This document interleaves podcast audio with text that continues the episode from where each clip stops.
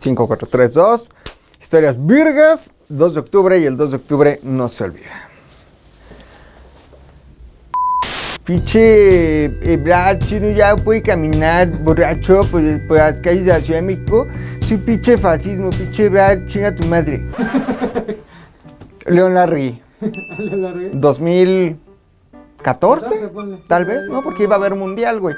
¿Te acuerdas que le pregunta un periodista, ¿y vas a ver el mundial en el Torito? No mames, Jucu va a ver el mundial Torito. ¿Neta? Sí, güey, le contesta en Larry. Bienvenidos a Historias Virgas, el mejor podcast de historia en el mundo. Yo soy McLovin. Recuerden mis redes sociales, arroba McLovinZDU. Porque el día de hoy vamos a hablar del 2 de octubre, de la masacre del 2 de octubre de 1968. Y yo dije, hoy, hoy, y usted se va a dar cuenta en casita, hoy me voy a poner muy rebelde, güey. Desde mi vestimenta, ¿no? Que es mi chipiturco del CCH, que en realidad es de Kenny, hasta la música que vamos a poner, güey. Hoy de Panteón Rococó nos salimos. Ok, poca madre. Panteón Rococó, Auténticos Decadentes, Slam, Caligaris, CCH. Pero me lo cambio, ¿no? Sí, está fodongón, está fodongón.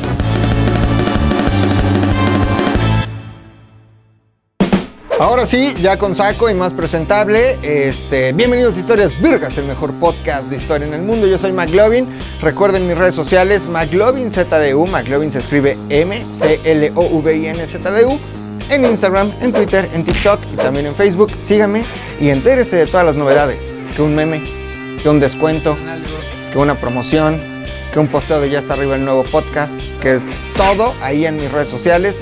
Síganme, escríbame y les contestaré. Justamente hablando de redes sociales, eh, el día de hoy que vamos a grabar este especial, pregunté en mi Instagram qué dudas tienen acerca de la masacre del 2 de octubre. Recibí muchas preguntas y esas preguntas las trataremos de resolver en el... eh, ¿cómo, cómo se llama este? Historias vergas de esta semana. Me gustaría empezar esta entrega diciendo una frase, una frase, Fofo. Una frase que de Salvador Allende. Dijo, ser joven. ¿Eh? Así, así. Ser joven Ajá. y no ser rebelde es una contradicción hasta biológica. Justo, ser joven y no ser rebelde es una contradicción hasta biológica. Y hoy profundizaremos en eh, esta generación que justamente eh, respondiendo un poco a lo que vivía el mundo y a, ese, a esa ebullición social, eh, pues protestó, nada más protestó. Y por el simple hecho de protestar, fueron masacrados el 2 de octubre de 1968. Hay mucho que decir, hay muchas versiones, ¿no? Pero no me gustaría llegar a lo común y a lo que todos sabemos. Por eso vamos a llevarlo hacia cosas que no sabíamos, hacia sus preguntas y sí, narrar qué fue lo que pasó ese miércoles 2 de octubre de 1968. Salvador Allende, el que dijo esta frase, era presidente de Chile. Chi, chi, chi, le, le, le. ¿Ok? Fue derrocado por la dictadura de Augusto Pinochet. Eh, y tiene mucho que ver con las dictaduras latinoamericanas, con la injerencia de los Estados Unidos en los países de América Latina, con la supuesta injerencia o con la paranoia de algunos presidentes, como fue el caso de eh, Echeverría, que justamente analizaremos en el Historias Virgas de hoy. Salvador Allende eh, fue derrocado y, eh, por Pinochet y había mucha música de protesta ahí en Chile. Se tocaba la protesta. Uno de ellos fue Víctor Jara. Si recuerdan a Víctor Jara, hay una canción muy buena que estamos escuchando en este momento que se llama Matador de los fabulosos Cadillacs. Matador, Matador, ¿dónde estás, Matador? Matador. Ta, ta, ta, ta, ta, ta. Oh yeah, ¿y qué dice por ahí? No caigas, Víctor Jara. A Víctor Jara lo mataron en un estadio de fútbol allá en Chile. ¿Eh? Este, nada más para darnos un quemón y empezar a hablar de esas décadas tan tensas en América Latina como lo fueron la década de los 60 y la década de los 70. Recuerde que no se dice 60, se ¿No? dice ¿Por? 60 porque es una década. Ah, ok. Es O sea, 80. 80, 60, 70, ¿Neta? revienta. Sí, se dice Oye, 60. ¿cubreboca set- o cubrebocas? Depende. O ¿De sea, depende? ¿tienes dos bocas? No, solo tengo una. Cubreboca. Ok, ok. ¿No? ya, a eso sí no estoy seguro. A eso sí no estoy seguro. Pero bueno, eh, bienvenidos a Historias Virgas. Les recuerdo también que estamos en Spotify, en Himalaya, en Apple, en iBox, en Amazon. Y por supuesto, estamos en YouTube también, en donde puede ir en este momento si me está escuchando, suscribirse, activar la campanita, dejar su comentario y decir, wow, me encanta historias virgas. ¿Ok? Muy bien. pues eh, comenzamos para arrancar así. Vamos a arrancar fuerte, mi querido Fofo. Y para empezar, vamos a escuchar un pedacito de una canción que me mega mama. Si quieren, vayan, búsquenla. Se llama Nada Pasó. Es de Panteón Rococó y es una historia de amor de un joven que murió justamente el 2 de octubre. Digamos, es una ficción. Y cuenta la historia de cómo una bala lo separó de su novia. Una triste historia. Esto es Panteón Rococó. Nada pasó. Regresamos. Historias vergas.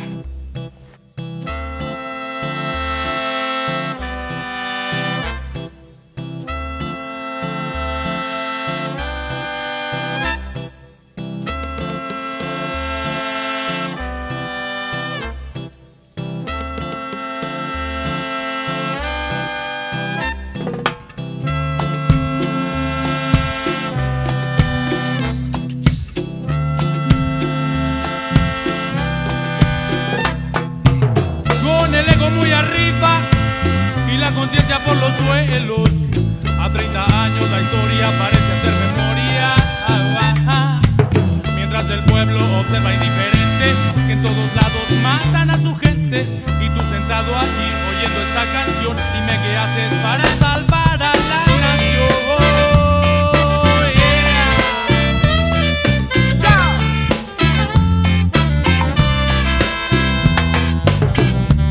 Solo una bala le destrozó el corazón. oh, oh, oh. Tantas historias que se han contado, de todas no se enteró. oh, no, no. Al otro día no se habló nada, todo el mundo cayó. oh, oh, oh. Pistola en mano y una metralla, y aquí nada pasó. oh.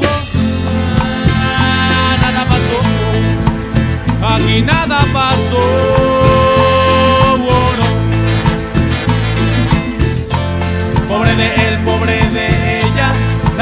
Separó, oh, oh, oh. y ahora él vive feliz en una estrella donde no hay represión, oh, no.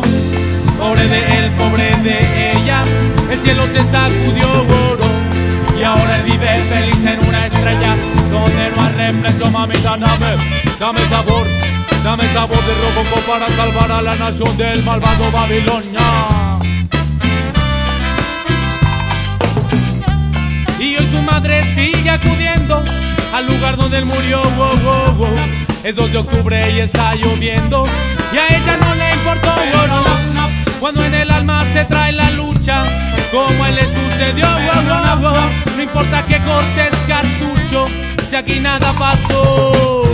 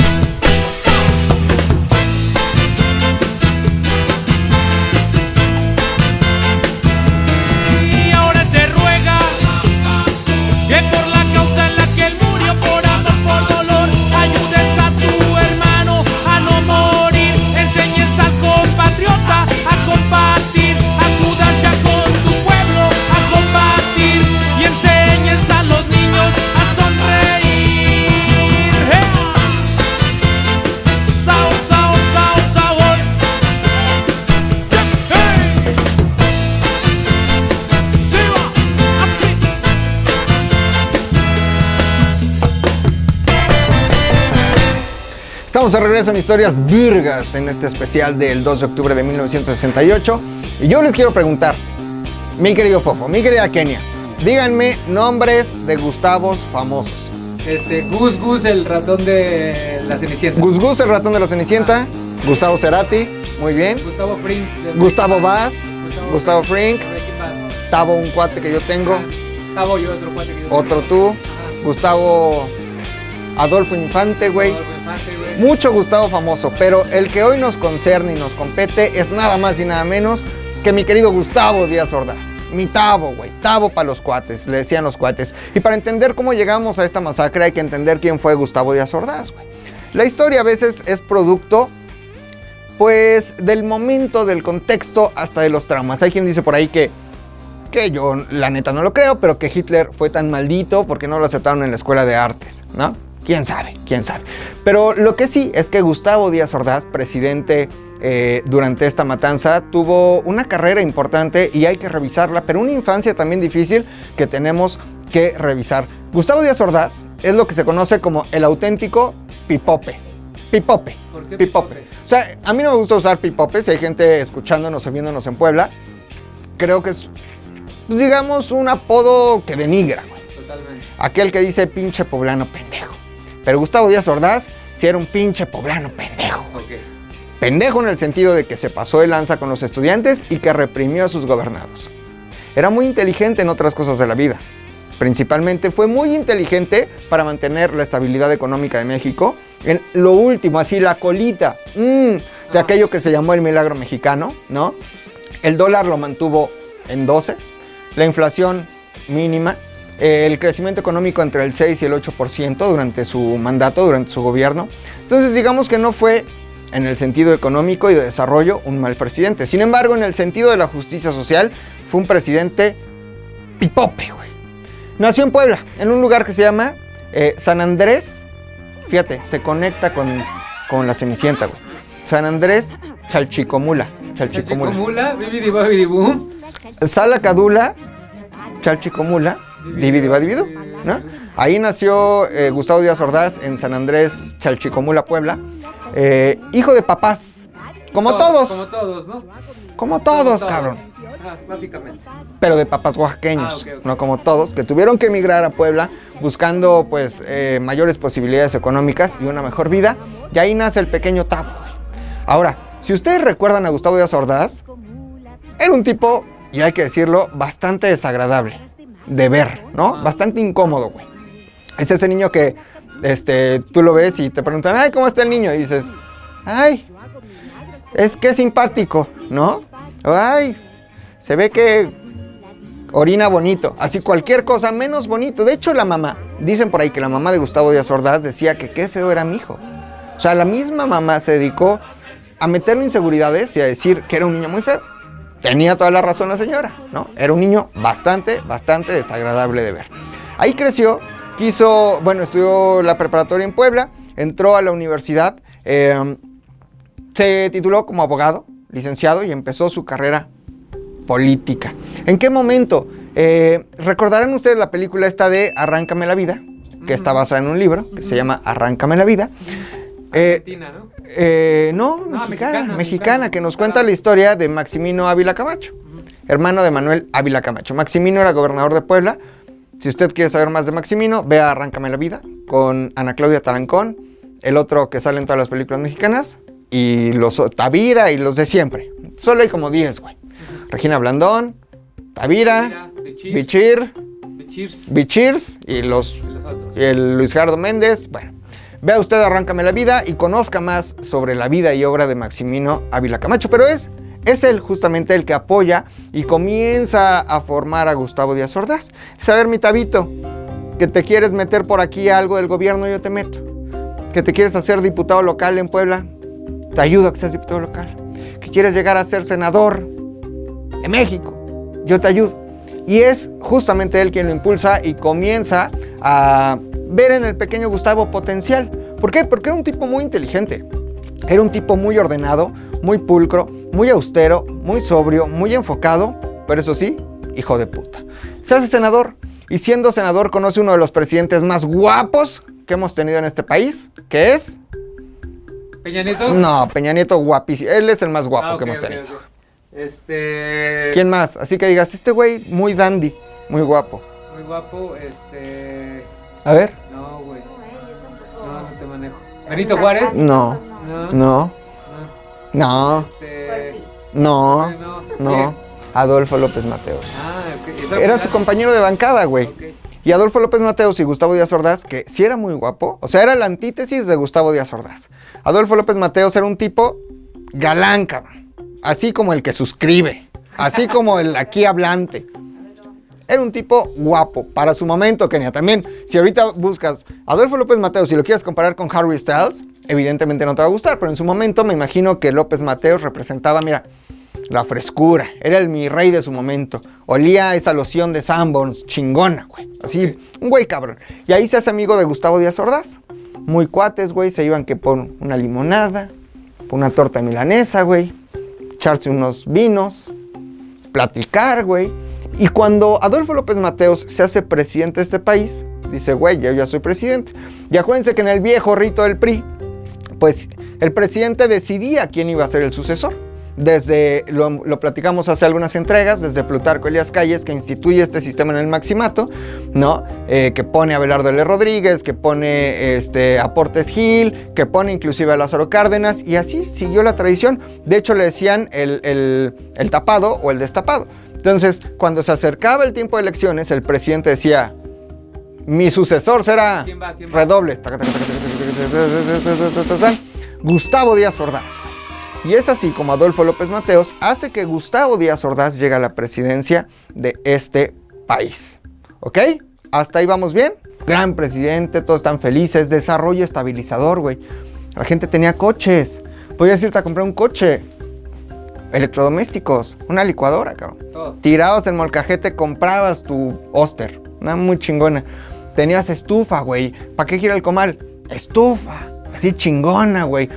Las cosas iban bien, efectivamente, con, con eh, Gustavo Díaz Ordaz. Te digo, güey, o sea, inflación poquita, dólar a 12, la relación con los Estados Unidos bien, pero digamos que entendamos que el mundo en ese momento, tenemos que entender que el mundo en ese momento seguía inmerso en lo que se conoce como la Guerra Fría. Que principalmente pues fue la tensión eh, política y económica entre dos grandes bloques de poder. Estados Unidos y los países de Occidente y la URSS, que en realidad pues eran muchos soviets, ¿no? O muchos países. Ucrania, Georgia, Armenia, Rusia, este, Uzbekistán. Uzbekistán, este, la embajada rusa, las empanadas rusas, y hazme La una... sopa box. Ah, La, la sopa box. Tú eres muy ruso, ¿ah? Ruso, Payájale. Payájale. Privet, Privet, este, Stolichnaya, Viborova, Oso Negro, Kremlin. ¿Tú hablas ruso? Yo también, güey. No mames, por favor. Entonces el, el, mundo se encontraba inmerso en esta tensión entre los dos grandes bloques, Estados Unidos y la Unión Soviética.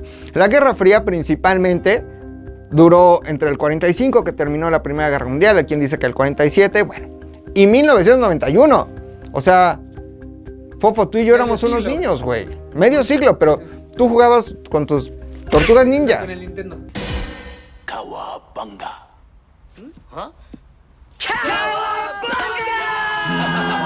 con el Nintendo. Y seguía existiendo la URSS y seguía existiendo la Guerra Fría. Tuvo capítulos muy importantes. Por ejemplo, eh, la guerra de los misiles, ¿no? Que no fue guerra, pero que la URSS mandó misiles a Cuba para bombardear, ¿no? Pero que Estados Unidos también le puso misiles cerca a Rusia, güey. Bueno, a la URSS, ahí en, en Turquía, güey. O sea, capítulos muy tensos. Hay hasta una película de los Sí, X-Men. en la nueva generación. La nueva generación. Donde evitan ese pedo. Que, o sea, no se lo creas, es ficción. No existen los mutantes. no existen. Así y ahorita alguien escuchando, no mames, entran los X-Men Sí, sí, a la guerra y tururururu. 100% ficción, no real. Entonces el mundo se encuentra en eso. Hay países que se van hacia el socialismo, hay países que se van hacia el capitalismo. Lo que les platicé al inicio, por ejemplo, de Salvador Allende, pues era un presidente más socialista, más de izquierda. Eh, y Pinochet lo, lo derroca con ayuda de los Estados Unidos, imponiendo un régimen mucho más de derecha, o más que derecha, por la cuestión moral, un régimen capitalista. Lo mismo sucedía en México. Gustavo Díaz Ordaz, pues era muy cercano a los Estados Unidos y su ideología estaba de lleno en el capitalismo y en contra completamente del comunismo, el socialismo, el nacionalismo, el, el, nacionalismo revolucionario y cualquier cosa que oliera, apestara a izquierda y rebeldía, güey. Eso pasaba en el mundo, güey. Pero... ¡Ay, un fantasma, güey! ¿Se vio? ¡Ay, cabrón! Errores técnicos, güey, aquí me cae que espantan, güey. Siempre nos pasan cosas. Se mueve una tabla, abren la puerta. Ay, cabrón. La fantasma de la revolución, la fantasma de la rebeldía porque trae su chipiturco de León Larregui, güey. Es, ella brilla y brilla teniendo. Y brillamos juntos. Entre pestañas, te odio. La juventud mexicana, pues estaba encantada con ese pedo, güey. Estaba encantada con esa forma de pensar. Apenas eh, había, había triunfado la revolución cubana, que fue el 1 de enero de 1959. Y los tres aquí presentes en este foro hemos visitado Cuba. Mi amada Cuba. Mi amada Cuba, la Plaza de la Revolución, donde está ahí el Che, Fidel, Camilo Cienfuegos, que yo antes pensaba que era Jesucristo, porque se le ve como un... Se le ve como una, así, ¿no? Un halo de divinidad, pero es Camilo Cienfuegos en realidad, güey. Era el más revolucionario de los... Camilo Cienfuegos tenía unos huevotes, güey pero como de avestruz. Como de avestruz. El Museo de la Revolución, el Granma, güey. El Granma. El Capitolio. El Capitolio, güey.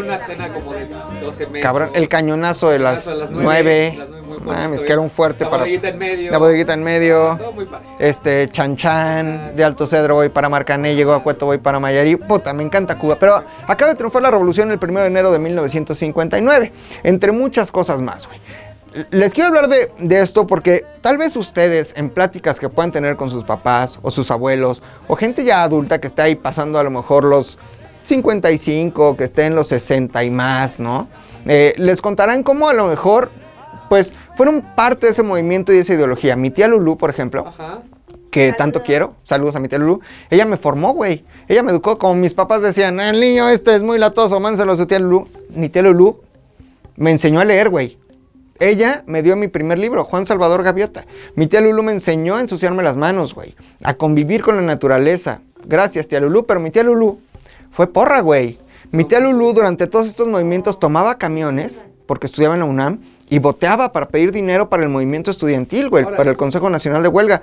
Pero ella amaba la música de protesta, Violeta Parra, Mercedes Sosa, Víctor Jara, Silvio Rodríguez, este, Facundo Cabral, eh, Pablo Milanés, güey. Un momento muy cabrón en la historia de, de, Latinoamérica, ¿no? Del mundo, pero en especial de Latinoamérica. Se vivía un fervor por que las cosas fueran diferentes, por cambiar, por revolucionar, por ir hacia adelante, por dejar atrás el conservadurismo y las formas ortodoxas de gobierno y de convivir en sociedad para ir hacia otro lugar nuevo. Entonces, eh, seguramente esos jóvenes tenían ahí un póster del Che en su cuarto o de Mao, güey. No, o sea, era un pedo muy cabrón. Y evidentemente eso significaba estar en contra del imperialismo. El imperialismo representado principalmente por los Estados Unidos, ¿no? Estados Unidos ha sido, y no tendríamos por qué verlo así, pero en ese momento realmente estaban así hasta las narices en América Latina. Representaba todo lo malo Estados Unidos. Entonces, Díaz Ordaz dijo, güey, estos muchachos se me están yendo por donde no deben, güey. Imagínate que odiaba el rock. Pero no hablamos del rock que escucha Puche Héctor o de este. Del metal. No, no, no. Odiaba ese rock que hoy lo escuchamos y decimos, qué tetos, no mames, mis papás, güey. O sea, César Costa, güey, los locos del ritmo, el trill, los King Tops, perro lanudo, güey. Imagínate, güey. O sea, pero obviamente entendamos que son shocks culturales, güey. Hoy mi papá escucha Guayna, se va a sacar de pedo, güey. Este, grupo Marrano. Grupo Marrano. Becky G, se sacaría de pedo mi papá, güey. Vente en mi boca, chiquillo, vente ya. ¿No? Esta es la de 4K, 4K, 4K, 4K. Güey, evidentemente, ¿no? Pero cuando nosotros crezcamos y tal vez tengamos hijos, nuestros hijos van a decir, ay, qué música tan de teto escuchaba mi papá, güey. Y así ha pasado generación tras generación y los papás de tus papás y los abuelos de tus papás y los... Así ha sido siempre, ¿ok? Entonces Gustavo Díaz Ordaz estaba muy preocupado por esta juventud, güey. Pero principalmente porque él creía, güey, que las ideologías comunistas estaban filtrándose en este país y estaban llegando a la mente de nuestros jóvenes. De hecho, ese fue uno de sus pretextos para la masacre del 2 de octubre. Sin embargo, nunca se pudo comprobar que realmente existieran espías soviéticos o que hubiera infiltrados de la KGB o qué sé yo, este, tratando de manipular a nuestras juventudes. Ay, nuestras juventudes yo ni existía, ¿no? Pero nunca se pudo comprobar en realidad. Entonces, ese era Gustavo Díaz Ordaz. Tuvo tres hijos. Alfredito, que le salió rockero. Le salió rockero a Alfredito. Este, Lo que te Gustavo. choca, te checa, ¿no? Lo que te choca, te checa. Gustavo y otra hija. Seguramente se llamaba Claro. Clara, Carmelita, qué sé yo, pero tuvo tres hijos Gustavo Díaz Ordaz.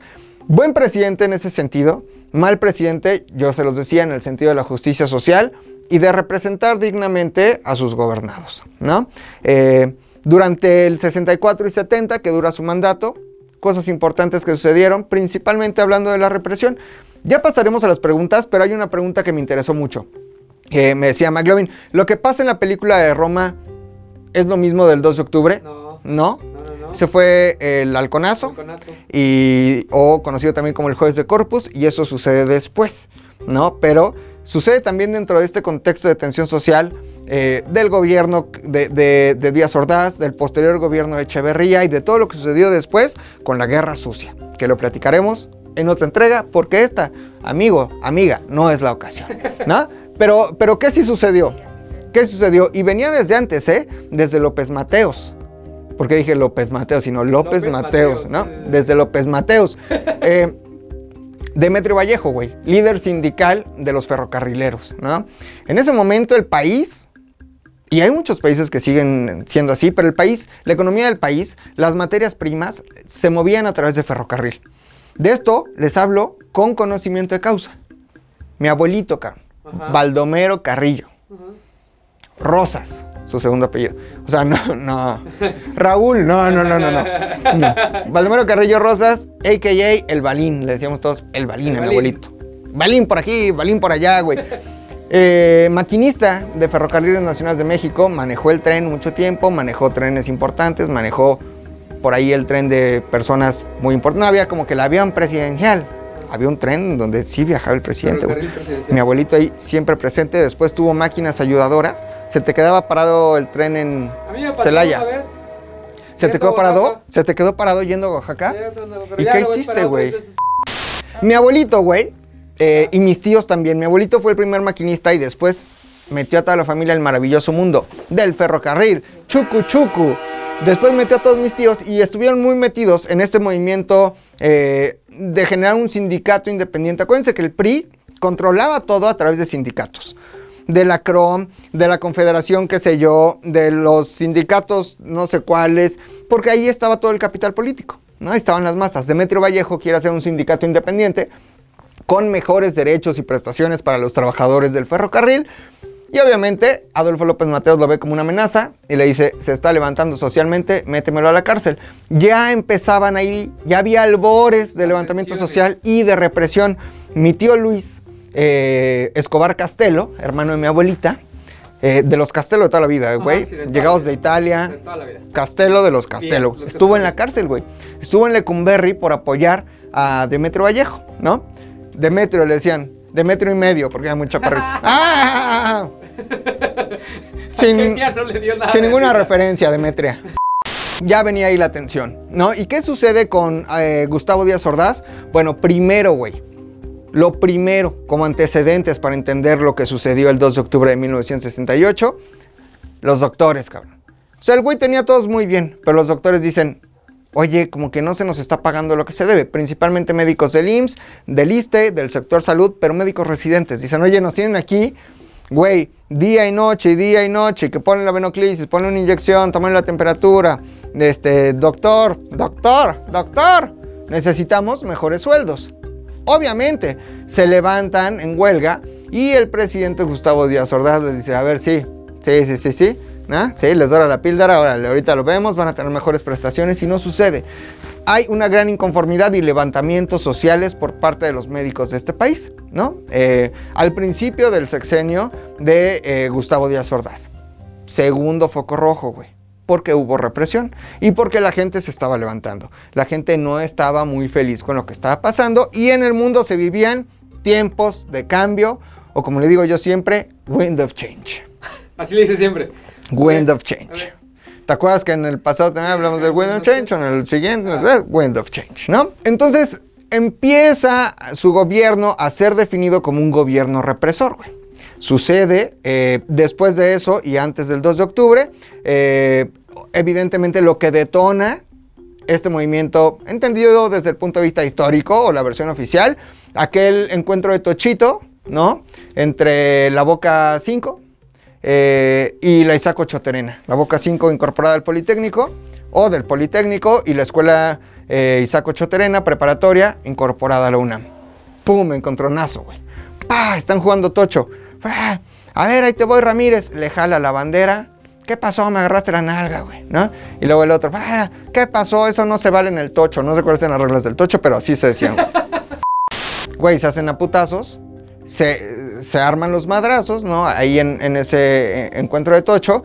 Y la policía se pone loca, lo reprime y eh, se mete a, a- a, este, a, a la escuela, ¿no? Se mete justamente a la escuela. Y entonces, güey, viola la autonomía del Politécnico. Ah, también es autónomo todo el pedo. Sí, claro, el, el Poli y la UNAM son, autónomos. Del Estado. Y las del Estado son autónomas, Ah, sí. ¿no? O sea, la autónoma del Estado de Morelos, Todo el pedo. la de Chapingo, Todo el pedo. Estado de Hidalgo, Estado de México. En el Estado de México nací. Yo soy de Zacazonapan, donde nací. Es para Bego, güey. Ok. De mi amado Metepec. Empieza esta revuelta y inconformidad de los alumnos. ¿Qué sucede, güey? Se arma el Consejo Nacional de Huelga en la UNAM y dicen, a ver, vamos a incorporar a todas las escuelas que existan, universidades, para hacer el Consejo Nacional de Huelga, mejor conocido como CNH, ¿no? Pues sí. sí. Si fuera como Consejo Nacional de Huelga, mejor conocido como ISTE, JBL, ISTE, UNAM, no, CNH, ¿no? Que aglomeraba 70 universidades públicas y privadas, güey. Estaba la Ibero, La Ibero. estaba la Salle, estaba la UNAM, estaba el Politécnico este, y algunas otras universidades, ¿no? No me sé el nombre de todas, pero ahí estaban en el Consejo Nacional de Huelga y generaron un pliego petitorio que a grandes rasgos tenía 5 o 6 puntos, pero que a grandes rasgos lo único que pretendía era que el gobierno respetara la autonomía de las instituciones públicas, ¿no? Y que no se considerara, o que hubiera una reforma, un artículo, que no se considerara el que varias personas se juntaran para exponer una idea o manifestarse como un delito grave. Eso querían, güey. Nada del otro mundo, ¿no? Sin embargo, ahí comienza el movimiento, güey. Los jóvenes empiezan a manifestar, empiezan a ver marchas, empiezan a ver desmadres, güey. Marchan rumbo al Zócalo, güey. ¿No? En lo que se conoce como el bazucazo de San Ildefonso. Así estamos. ¿Verdad? no- Sí. No sabemos ni madres. Está bien, güey. Han ido a San Ildefonso. Sí, Sí, sí, sí, era la escuela de mi mamá. Muy bonito. Eh, Es que era la Escuela Nacional Preparatoria, justamente San Ildefonso. Yo, voy- yo voy a ver fotos ahí. Fíjate, Yo voy a ver fotos ahí todos los años. muchas cosas que platicar, güey. Muchas. Hay expresiones de fotos. La más cabrón. Fue la escuela de la mamá de Kenia. ¿Ah? Fue la escuela de medicina. ¿A poco? Fíjate. Antes de ser la Escuela Nacional de Pre- eh, Preparatoria. Ahí estudió Jacobo Ahí estudió Frida Kahlo. Escuela Ahí estudió Frida Kahlo. Ahí conoció a Ahí se Diego. enamoró. Ahí a se enamoró de Diego. Mi mamá, les voy a contar una historia, güey. Se Ajá. fue a inscribir. ah, fue a sacar su ficha para la prepa y tenías que ir ahí temprano, güey. Mi mamá llegó en la mañana, güey, con una amiga. No había nadie. La asustaron en San Ildefonso. No. Se le prendieron las luces. Pa, pa, pa, pa, pa, pa, pa, pa. Mi mamá dijo, pues ya llegaron, güey, los de las oficinas, ¿no? Y le preguntó al vigilante, oiga, ya podemos pasar porque vimos que ya se prendieron las luces. Y les dijo el vigilante, ¿pasar? ¿A dónde? No ha llegado nadie. No mames. Pam, pam, pam, güey. No. Otra en San Ildefonso, güey. A ver. Yo de niño tenía... Yo ya no voy a ir. Es que sí, además, cuando estuvo la exposición esta de... No yo ¿Tortura? En la, bibli- en la biblioteca hay mucho tiempo solo, güey. Güey, no pues ya no vayas. Ya voy a. Asustan. Este, hay una, hay también como una botica Ajá, sí, sí, sí. padrísima, como del siglo XIX. Ceras de las enfermedades venéreas. Ajá. También hay en, el, en, en la planta arriba. Y yo de niño tenía una fijación muy grande por ir a museos, ¿no? Por las enfermedades. Por las enfermedades venéreas, ¿no? Mamá, que, que llévame al Museo del Chopo. Ahí me lleva mi mamá al Museo del Chopo. Mamá, llévame al Museo de Antropología. Ahí me llevaba mi jefe al Museo de Antropología. Mamá, llévame a San Ildefonso. Me lleva mi mamá a San Ildefonso y en la entrada, güey, una vitrina hermosa, cabrón, con un cuerpo adentro, güey. pero muy real, cabrón. O sea, realismo mágico de Gabriel García Ah, Márquez, seas ¿no? Como un mascondo, ¿no? Macondo, cabrón. Así, un cadáver, ¿no? Ahí se acerca a mi mamá y dice, mira qué bien está hecho este muñequito. Hasta tiene sus vellitos en los pies, ¿no? Y le digo, mamá, no, es que ahí dice que sí es un muerto real. No mames. Güey, tienen ahí, tenían una exposición con cabezas disecadas, cuerpos abiertos, obviamente en formol o con un tratamiento, pero apestaba, güey, a formol. Horrible, güey, horrible. Pinche, me acuerdo de San Ildefonso, me viene esta sensación de muerte, horrible. porque me enfermé de ahí. Se me bajó la presión también a mí y no, todo mal, güey. Oigan, aprovecho que volteo para decirles que tengo, ya hay ganador del libro de Isis. Ah, ya. Nada más que quedó de venir por él. Tú sabes quién eres, ven por él, ¿no? Eh, tengo este, güey. Para quien tenga hijos. ¿no? El viejo y el mar, ¿de quién? De... Sí me la sé, sí me la sé, sí me la sé, de Hemingway. Eso. Fíjate cómo todo se conecta. Ajá. ¿Dónde? Cuba. Cuba. ¿Eh? Mi querido Hemingway, que se la vivía ahí en el... La Floridita, ¿no? Ajá, La Floridita. Museo ya. Uf. Entonces tengo este eh, libro del viejo y el mar de Ernest Hemingway que dice así, Santiago es un viejo pescador cubano a quien la suerte parece haber abandonado, pues hace 84 días que sale de pesca y no consigue atrapar un pez. Entonces cuando está a punto de perder la esperanza, un pez muerde su anzuelo. ¿Quieren saber qué pasa después en el viejo y el mar? Al final de este podcast, si se quedan, no le voy a adelantar. A ver cómo le hago para ganármelo. Ah, no, no Quédense al final, écheselo todo y le diré cómo ganarse este libro del viejo del mar con dibujitos muy bonitos, un marlin y un viejo en la mar. Se lo echan en una sentada, ¿no? Ah, el bazucazo en San Ildefonso, güey. Hay jóvenes que después de la manifestación y de la represión van y se encierran en San Ildefonso, cierran esta puerta enorme de madera de San Ildefonso y la policía y granaderos, ¿no? Que uno de los puntos del pliego petitorio también es que desapareciera el cuerpo de granaderos, cosa que no pasó. Pum, bazucazo a la puerta, ¡pah! tiran la puerta de San Ildefonso y entran por estos muchachillos. ¿Hubo represión? Sí, mucha. O sea, con la bayoneta, por ejemplo, el ejército les cortaba así el pelo. ¡Pah! Órale, por revoltoso. ¡Pum! Los encueraban. Palo, un putazo. Palo, otro putazo. ¡Pum! Les rompían la nariz. Ya había represión. Ojo, hasta ese momento no había muertos. Nadie se iba a imaginar que de repente alguien podría disparar a diestra y siniestra contra estudiantes, ¿no? Este, mi mamá fue a esa manifestación. Fue a esa manifestación mi jefa y se tuvo que esconder en una iglesia. Sí. Eh, mi mamá, que hoy es una persona muy conservadora, imagínense que en ese momento estaba prendidísima con esos wind of change, güey. Wind of change, cabrón. Entendamos que el mundo estaba viviendo wind of change. Entonces, eh, todo esto sucedió antes del 2 de octubre, miércoles 2 de octubre de 1968. Eh, ¿Cómo termina sus días Díaz Ordaz? Fíjate, ¿cómo termina sus días con S, días con Z? Ordaz, güey. Como terminan los días todos, muertos. Pero hay muertos, la muerte justa, mueres en tu cama. Hay muertes muy trágicas, eh, como la de cáncer, de colon, que fue la que le dio a Díaz Ordaz. Ahora, tengo mis dudas respecto al karma, güey. Según yo, merecía una muerte más culera. No lo sé, pero murió de cáncer. Antes de morir y después de la presidencia, cuando deja a su compa Echeverría, eh, Luis Echeverría Álvarez, eh, se hace embajador en Martinica, creo, un lugar así. Después lo hacen embajador de eh, España. Imagínate que México y España llevaban 50 años, 50, sin relaciones diplomáticas. ¿Por qué? Por la dictadura de Franco, México rompe relaciones diplomáticas con España. Después de 50 años dicen, vamos a darnos la mano, México y España otra vez amigos. ¿A quién mandamos de embajador, güey? ¿Quién será bueno? ¿Quién será bueno? ¿Quién será bueno? Díaz Ordaz, güey. Lo mandan a España embajador. Eh, después ya no hace gran cosa, se hace viejo y se muere en 1979. Nueve. Exactamente, se muere en 1979 de cáncer de colon. Este, tiene ahí a sus tres hijos y una cara de chango. Anécdota importante, güey. A ver si la recuerdo, ¿eh? Era, era algo más o menos así. Cuando empieza su gobierno, hay un periódico que eh, confunde las cabezas de dos noticias, güey. Una noticia eran unos changuitos en el zoológico de Chapultepec y en la otra la cara del, de- del presidente eh, Díaz Ordaz. Le ponen abajo de la foto de Díaz Ordaz, hay nuevos changos en el zoológico de Chapultepec. Y en la foto de los changos, el encabezado que tenía que ver con la noticia de Díaz Ordaz, Díaz Ordaz del periódico se enoja porque cree que es una burla hacia su cara de chango, que sí tenía, y manda a cerrar el periódico. Un presidente represor que mantuvo la economía de este país, sí, pero que se pasó de lanza también. Esto es historias virgas, yo les prometí que hoy, puro puro rock and roll, pura rebeldía de la chaviza contra la momisa. Por eso vamos a escuchar otra canción que me encanta de Panteón Rococó, se llama Marcos Hall.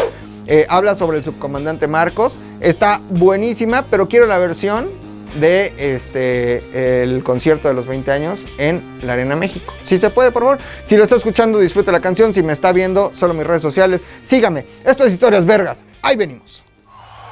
Un momento delicioso en el que coincide la historia, la influencia, coincide el gusto. Y esta noche yo quisiera, en este momento hermoso, porque alguna vez así lo soñamos, porque alguna vez así lo pensamos. Esta noche nos acompaña una leyenda. Una leyenda de la música popular mexicana. Una persona que admiramos, respetamos y que ha sido una influencia enorme para la banda. Sí, señor. Les presentamos esta noche al caifán de caifanes, al maestro de maestros, el maestro Oscar Chávez. Sí, señor. Aplauso, por favor.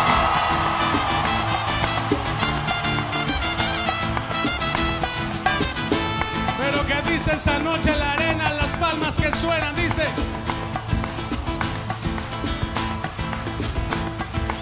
Así es.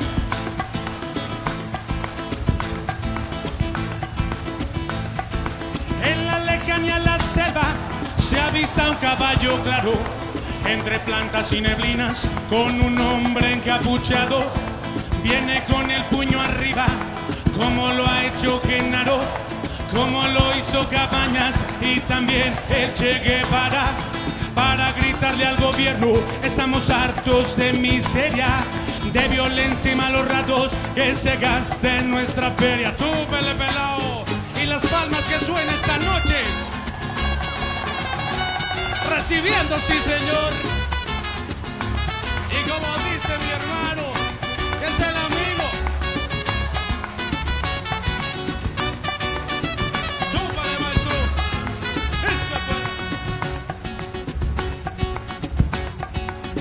Pues. Nadie sabe a ciencia cierta cuál es su fe de bautizo, pero así se puso Marcos entre indio puro y mestizo, con el corazón abierto y la mente en nuestra tierra.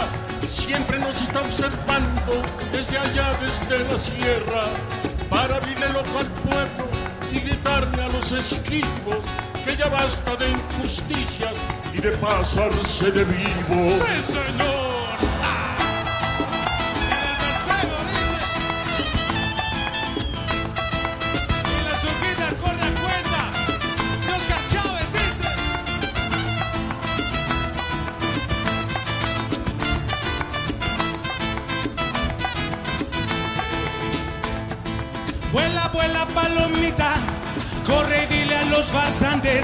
Que ya se acabó el agüita, pues llegó el subcomandante.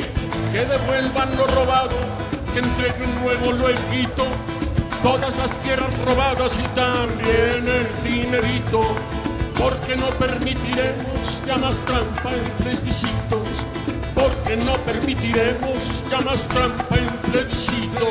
Y ya con esta me despido, voy a ver al comandante. Con la B de la victoria, hasta siempre y adelante. Como lo hizo Carlos Puebla y el amigo Oscar Chávez. Hasta la victoria siempre, hasta siempre y adelante. Hasta la victoria siempre, hasta siempre y adelante. Hasta la victoria siempre, hasta siempre y adelante.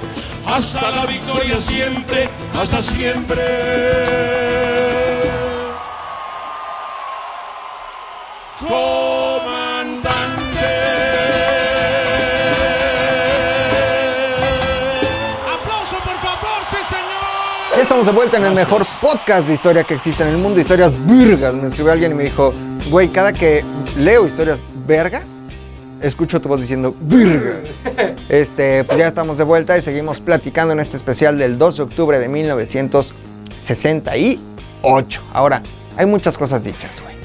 Todos tenemos, si le preguntas a cualquier persona, te podría decir lo que yo también les podría decir, ¿no? Que, que iban los estudiantes mar- marchando, llegaron a escuchar el meeting en la Plaza de las Tres Culturas, eh, había militares, había un equipo diferente a este grupo de militares, que era el Batallón Olimpia, subieron eh, al techo del edificio Chihuahua, se apostaron ahí, eh, hay unos helicópteros, uno de los helicópteros lanza tres bengalas, la bengala era la señal para que se empezaran a disparar, el Batallón Olimpia dispara, el ejército cree que los que están disparando son los estudiantes, pero también hay unos que se dan cuenta que son el Batallón Olimpia, fuego cruzado, hay quien dice que los estudiantes murieron por el fuego, por el fuego cruzado, o también le estaban disparando directamente los del Batallón Olimpia. La versión oficial, güey. ¿no? La versión pues, que todos sabemos, pero hay muchas cosas que no sabemos dentro de este extracto de historia que les acabo de hacer en 30 segundos. Muy cabrón. ¿no? Por eso vamos a revisar algunos de los momentos más importantes o relevantes del 2 de octubre, de la masacre del 2 de octubre, pero principalmente vamos a ampliar este podcast a través de sus preguntas, que son las que lo van a enriquecer. Si quieren saber qué pasó el 2 de octubre en la noche de Tlatelolco de Elena Poniatowska, hay mucha información en la televisión, hay mucha información en los periódicos, este, hay un, hay Oye, la peli de si te gusta, si está buena. Rojo Amanecer con Amanecer. María Rojo, María ¿no? Rojo, Está también hacía una que se llama La Tarea, ¿la has visto? No, ¿de qué se trata? No, ¿No has visto La Tarea de María Es Rojo? erótica. Es videojuego erótico. Véanla. De esos La- donde la- sale con, La Tarea de María Rojo. con como con una bata muy vaporosa.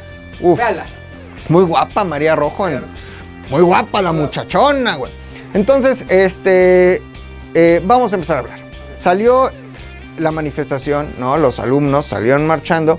El objetivo era parar primero en la Plaza de las Tres Culturas y después seguir caminando hasta llegar al Instituto Politécnico Nacional.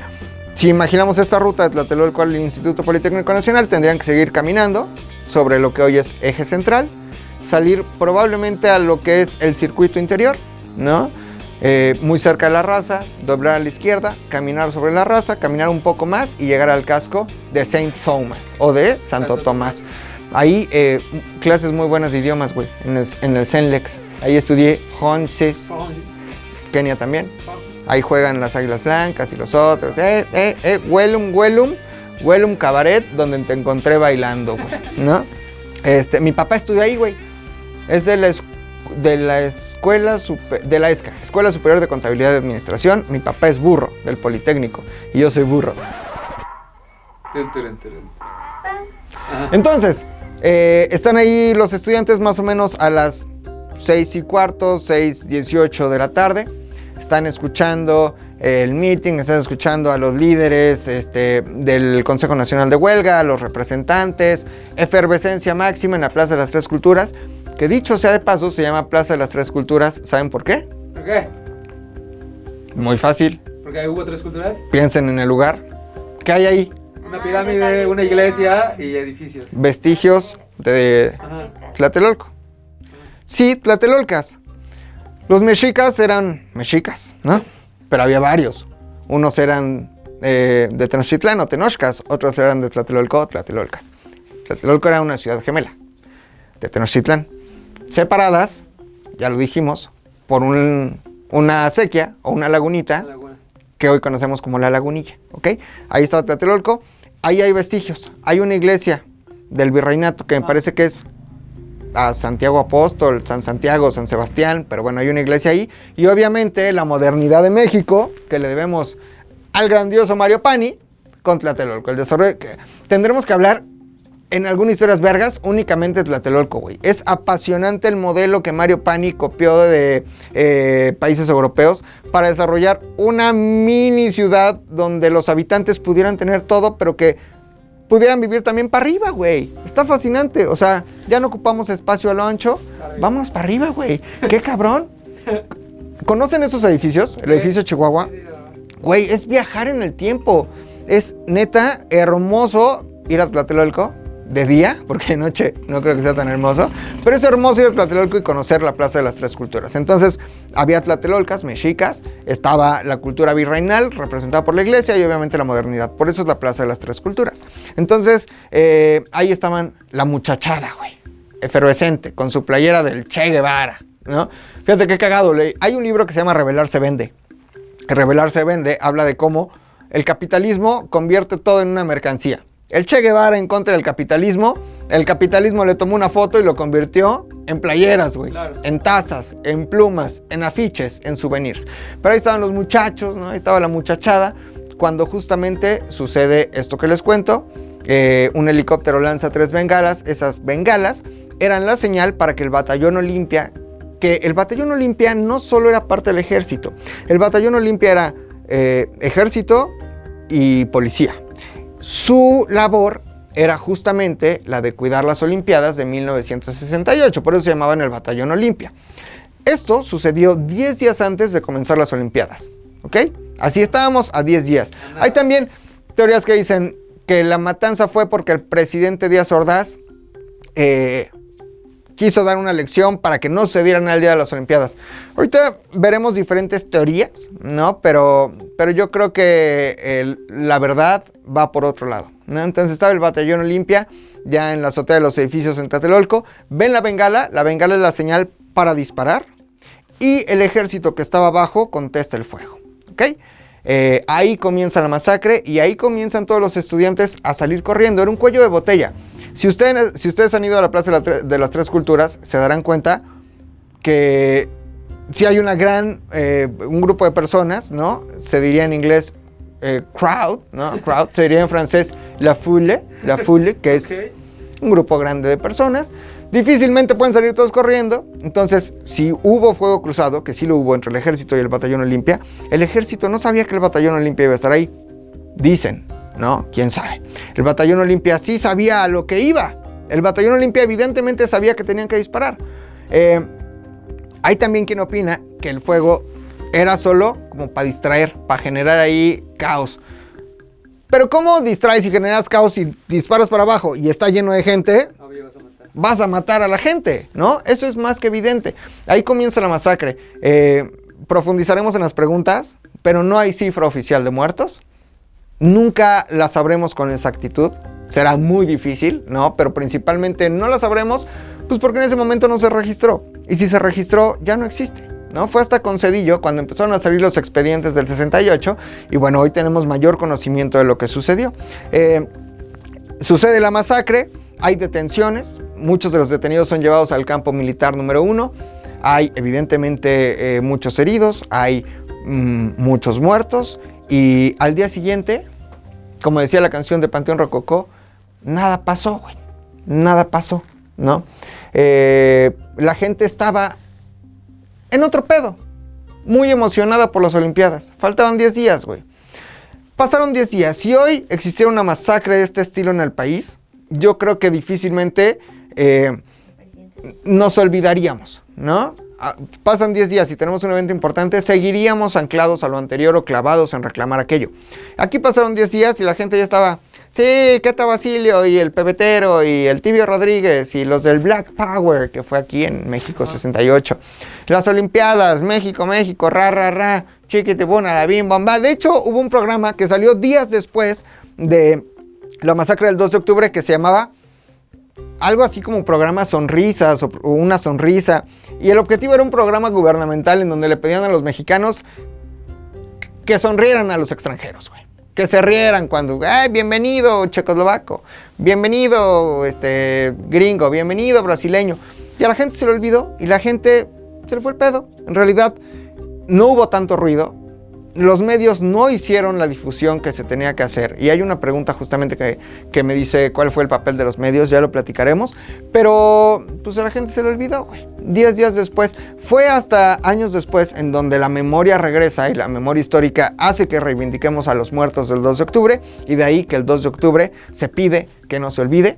Y hasta el día de hoy, el 2 de octubre, no se olvida. Vamos a regresar a leer sus preguntas porque este, esto se pone cada vez mejor, mi querido Ernesto La Guardia. Ahí venimos. Ya estamos de regreso en Historias Virgas, el mejor podcast de historia en el mundo. Les recuerdo mis redes sociales, McLovinZDU, arroba McLovinZDU en Twitter, McLovinZDU en Instagram. Fíjate, desde hace rato que me estoy haciendo así el dedo, me duele cabrón, me duele cabrón. Pero ahora no fue por mi vejez y mi falta de potasio, que ni fue porque traigo una cortadota, güey, en el dedo. Cada que me echo gel, me arde. Raúl, me arde cabrón, me arde cabrón. No sé con qué me corté. También me corté aquí. Ah, oigan, este, en Facebook, McLovin Sales de Universo, McLovin ZDU. Y en TikTok también, McLovin ZDU. No subo nada a TikTok, síganme para hacer TikTok. Seguimos hablando de. ¿De qué? De la Segunda Guerra Mundial. Hitler. No, del 2 de octubre. 2 de octubre, 2 de octubre no se olvida. Qué idiota yo, me doy un zape porque no se me tiene que olvidar. Y a los que estamos aquí, y a los que me están escuchando, y a los que me están viendo, tampoco se nos tiene que olvidar. Ojalá nunca en el país vuelva a existir una represión de este nivel. Ahora, lo que estoy diciendo es un poco absurdo. Que no se nos olvide Acteal, que no se, se nos olvide Ayotzinapa, que no se nos olvide estos que ahora, los de Frena, güey, que pusieron sus casas de campaña vacías en el zócalo, llegó el aire, ¡fum! Se las llevó, güey, pobre pendejo. Pero bueno, eh, seguimos hablando de la masacre del 2 de octubre y les pregunté en mi Instagram, McLovinZDU, ¿qué quieren saber? ¿No? ¿Qué hubo con el 2 de octubre? Recibí varias preguntas y las vamos a leer y en la medida de lo posible vamos a tratar de responder sus dudas. Dice aquí, dice mi querido Lugo Luis, ¿cuántas fueron las víctimas mortales de ese día? ¿Cuántas fueron? Difícil saber. Difícilmente lo vamos a saber. ¿Cuál es la versión, la cifra oficial? 400 personas y 100 heridos. Pa, Ja, pa. ja. No, güey. O sea, nunca lo vamos a saber, pero seguramente el triple de la cifra oficial, cuatro veces más. No lo sé. La versión oficial, entre 300 y 400 personas y 100 heridos. Siguiente pregunta. ¿Cuál era el contexto mundial por aquellos años? Saludos, Mac, dice Hanno Herc. Ya platiqué un poco de cómo estábamos aún inmersos en la Guerra Fría, de cómo acaba de suceder la Revolución Cubana, que triunfó el 1 de enero de 1959, y de cómo en Latinoamérica se vivía Wind of Change. Siguiente pregunta. ¿Quién fue el verdadero responsable? Pregunta Jorge Enrique LH. ¿Quién fue el verdadero responsable? ¿Díaz Ordaz o Echeverría? Una bala no se podía disparar sin que el presidente lo ordenara y más, vaya, me refiero a una bala del ejército o de las fuerzas eh, armadas o de las fuerzas de seguridad o de los policías. Eh, los dos son responsables. Su secretario de gobernación y el presidente, los dos son responsables. La orden se tuvo que haber dado de un alto rango o de una alta esfera, de un presidente. ¿No? Los dos son responsables. Ahora, la versión oficial hizo responsable Echeverría. Para que el otro muriera en santa paz o lo dejáramos en paz, ¿no? Pero los dos son culpables desde mi punto de vista. Echeverría y Díaz Ordaz. Siguiente pregunta. Pregunta guion bajo nunca Mendy. ¿Qué papel tuvo Marcelino García Barragán? Soy su fan. Emoji de mano rockera. Uf, ¿De quién es fan? ¿De Barragán o tuyo? justo eso me quedé pensando, güey. Nunca Mendy. Oye, me la pone difícil. Así de las hubiera leído antes de grabar, güey. Marcelino García Barragán. Ajá. Chinga su madre. Secretario de la Defensa, güey. El secretario de la Defensa de Gustavo Díaz Ordaz. Abuelo de Omar García Harfuch. ¿Se acuerdan que hace unos meses hubo un atentado contra García Harfuch? Marcelino García Barragán Era el abuelo. Era el abuelo de Omar, este, este, es Harfuch, ¿no? Secretario de, mm, secretario de la Defensa. El presidente de Estados Unidos, Lyndon B. Johnson, en ese momento, quería darle un golpe de Estado. Suena cabrón, ¿eh? Pero quería darle un golpe de Estado porque eh, se dieron cuenta, entre algunas otras cosas, que Gustavo Díaz Ordaz, a pesar de ser un agente de la CIA, porque sí fue agente de la CIA, este, su, su clave era Litempo 2, como agente la CIA, ah, estaba falseando información, ¿no? Ya había represión, ya había sucedido esto de la masacre de Tlatelolco, y el gobierno de Estados Unidos se dio cuenta que había falseado información y que no había inteligencia soviética metida aquí tratando de invadir a nuestros jóvenes. Pero Lyndon B. Johnson quería que eh, Marcelino García Barragán fuera el próximo presidente de la República. Un militar. Un secretario de la defensa. No teníamos presidentes este, militares desde la Revolución Mexicana, ¿no? Entonces, eh, ¿qué significa que un secretario de la defensa o un militar sea el próximo presidente de la República? Que tenía que existir a huevo un golpe de Estado. Es decir, que se tenían que levantar en contra de eh, Gustavo Díaz Ordaz. Entonces, el embajador de Estados Unidos en México manda a llamar a su, eh, va a visitar a su oficina a Marcelino García Barragán. Marcelino García Barragán, para decirle, el, pre- el presidente Lyndon B. Johnson quiere que usted sea el próximo presidente de los Estados Unidos mexicanos. Marcelino García Barragán le dice, se me va usted directi- directito a chingar a su madre, porque yo soy un siervo de este país, soy un servidor de la nación y jamás le daría un golpe de Estado a mi presidente. Y lo manda a la chingada al embajador de Estados Unidos en México. Corte A, acto seguido, se va a la oficina de este, eh, Díaz Ordaz y le dice, presidente, ¿puedo hablar con usted? Y le dice, claro, mi querido Marcelino, jálate para acá. Pero Gustavo Díaz Ordaz ya sabía que le querían dar un golpe de Estado, que Estados Unidos le quería dar un golpe de Estado a través de Marcelino García Barragán. Entonces lo que hace Gustavo Díaz Ordaz es agarra su pistola en su oficina y se la guarda aquí atrás, aquí, fofo. Se guarda la pistola como en el viejo este. Recibe a Marcelino García Barragán y le dice, ¿qué pasó? ¿Qué pasó? ¿Cómo qué pasó? Marcelino García Barragán le dice, oiga, acabo de hablar con el embajador de Estados Unidos en México, me pidieron que le diera un golpe de Estado para ser yo el próximo presidente. Y Gustavo Díaz Ordaz le dice, ya lo sabía, te felicito, gracias por no aceptar y por ser leal. Se paran, güey, se dan un abrazo. Y cuando se dan el abrazo, siente la pistola Marcelino García Barragán de Gustavo Díaz Ordaz. Nada más era una... Era un pedo muy de psicológico, como diciéndole, güey, te lo agradezco, yo ya sabía, venía armado. Si había golpe de Estado, aquí nos quedamos los dos. Eh, evidentemente tuvo todo que ver con la masacre del 2 de octubre. No, la orden tuvo que haber pasado por el conocimiento de Marcelino García Barragán. Y pues bueno, ese fue principalmente su labor en el gobierno de Díaz Ordaz y dentro de la masacre del 2 de octubre. Más preguntas. Esta dice así. ¿Es cierto que Gustavo Díaz Ordaz pertenecía a una secta satánica y por eso se pasó de lanza? No creo, no que yo sepa. De hecho, era un tipo muy moralista, muy religioso, muy de las costumbres, muy de la familia. Imagínate, si odiaba el rock de Angélica María, ¿cómo iba a ser satánico? Otra pregunta. Pregunta ITF. Iván Rubio. ¿Cómo saber qué info es verdad y cuál es mentira? Si nos queremos acercar a los libros, por ejemplo, eh, La noche del Tlatelolco de Leonia Poniatowska, tú podrás leer testimonios. Si te acercas a novelas, podrás leer novela histórica que tiene pues algún grado de ficción. Si te acercas a la versión oficial de aquellos años, será todo mentira.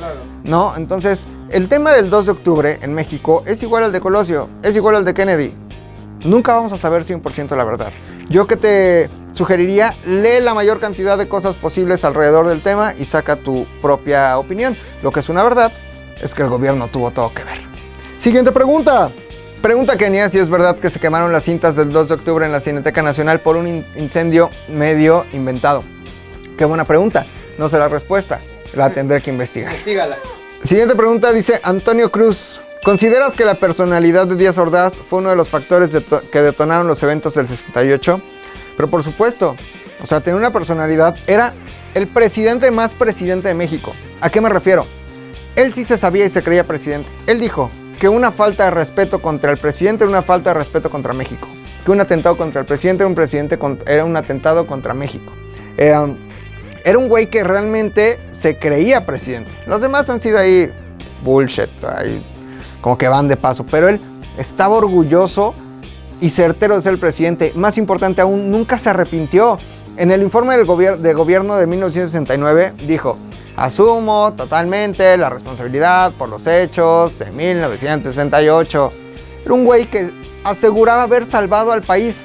¿De qué? Tal vez de un comunismo, de un socialismo que en ese momento se vivía en toda América Latina, si no es que en gran parte del mundo, pero sí su personalidad y el creer que él era México, evidentemente tuvo mucho que ver en los atentados del, del 2 de octubre. Dice Sadia León, el peor culpable fue Lice Echeverría, los dos.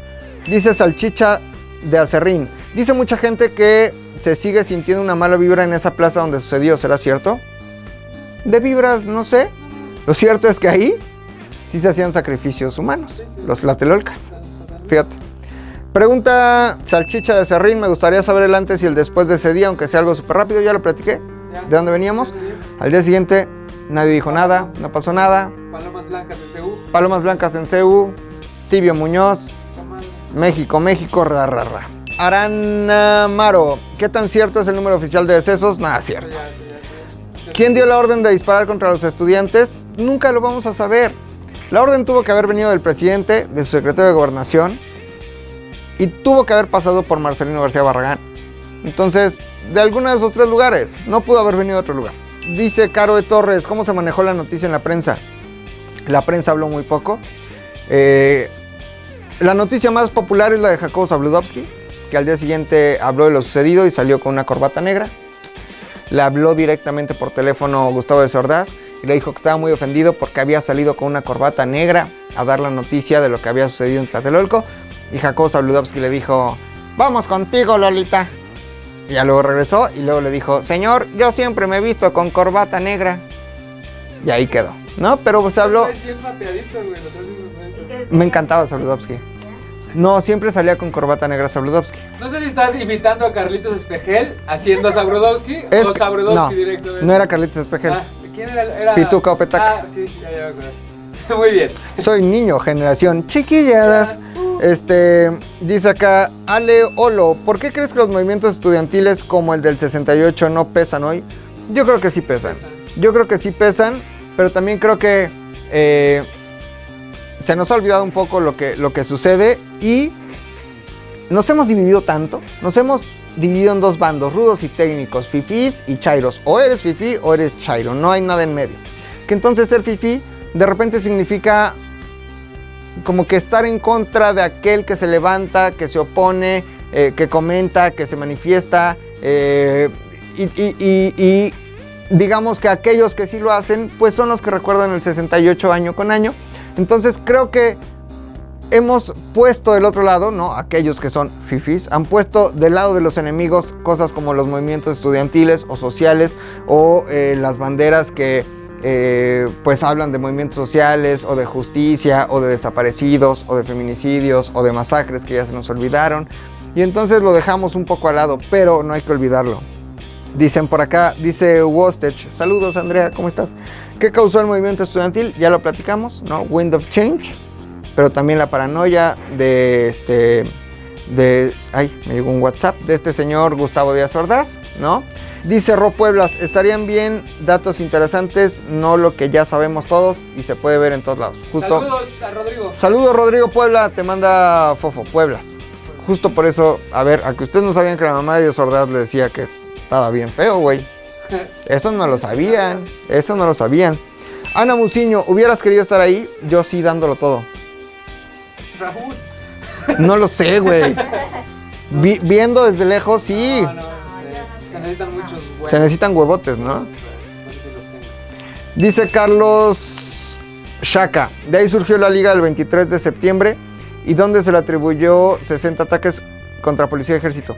Cuando termina el gobierno de Díaz Ordaz, viene toda una etapa que se llama la Guerra Sucia, donde hay guerrillas eh, en la Sierra Guerrero, en, en el sur del país, en la capital también. Hablaremos en otra entrega de la Guerra Sucia y ahí hablaremos de este tema de la liga del 23 de septiembre. ¿Fue culpa de AMLO?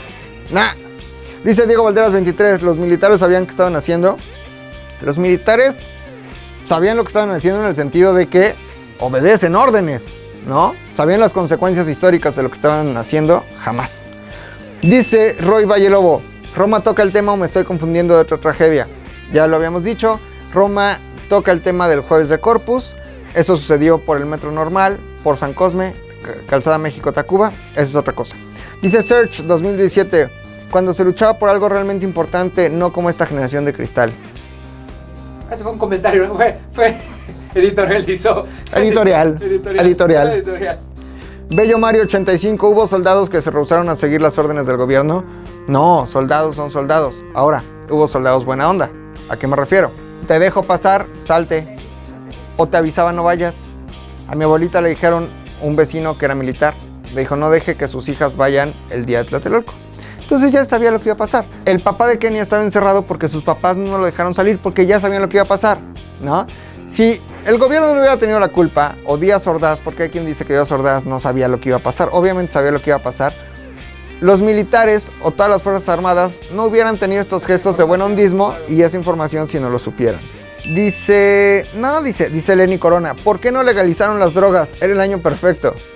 No lo sé, no lo sé, pero todavía no las legalizan. No, la legalizan. Eh, Misho-EB, ¿qué pasó con los cuerpos? Muchos de ellos, los que terminaron de acribillar en...